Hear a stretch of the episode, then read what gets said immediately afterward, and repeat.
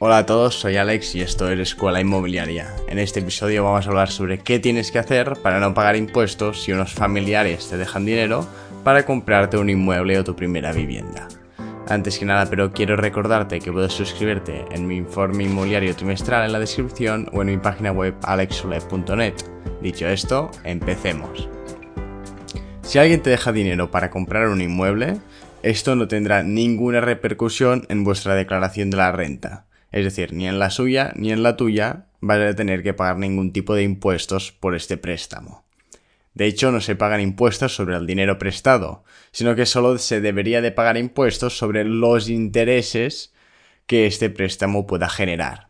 En este caso, pero lo más normal es que si un familiar te deja dinero, lo haga de forma gratuita, es decir, sin ningún tipo de interés a cambio.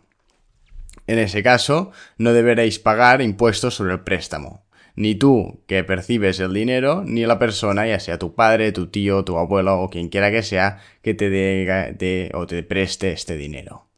Aún así no es suficiente con esto, no pueden darte el dinero y ya está, ya que en caso de inspección deberás ser capaz de demostrar de que se trata de un préstamo y no de una donación, en cuyo caso sí que tributaría y tendríais que pagar impuestos.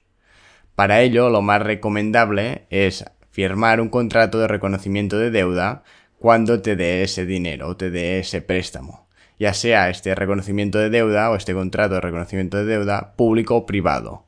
En este debe constar el capital prestado, el plazo en el que se va a devolver y las condiciones del préstamo, en este caso sin intereses. Además de esto es recomendable presentar el modelo 600 del ITP, este es un trámite más que nada burocrático y meramente formal, pues se trata al final de una operación exenta de este impuesto por lo que no vas a tener que pagar nada. Aún así, presentar este modelo te servirá para justificar, en caso de que sea necesario, la autenticidad del préstamo ante la Administración. Con este modelo, la presentación de este modelo junto con el contrato de reconocimiento de deuda, con estos dos documentos, deberías de ser capaz de justificar, en caso de que lo necesites, la autenticidad del préstamo ante la administración para no tener que pagar así, pues, ningún tipo de impuesto sobre este préstamo. Muchas gracias por haberme escuchado. Espero que este episodio te haya gustado y te haya sido de utilidad. Si es así, te agradecería enormemente que te suscribas al podcast y lo compartas con un amigo o con alguien a quien le pueda interesar. También te invito a que entres en mi página web alexule.net, desde donde podrás suscribirte a mi informe inmobiliario mensual, donde envío contenido exclusivo y las últimas novedades sobre el sector y el mercado inmobiliario local. Nos vemos el próximo lunes en este podcast. Hasta pronto.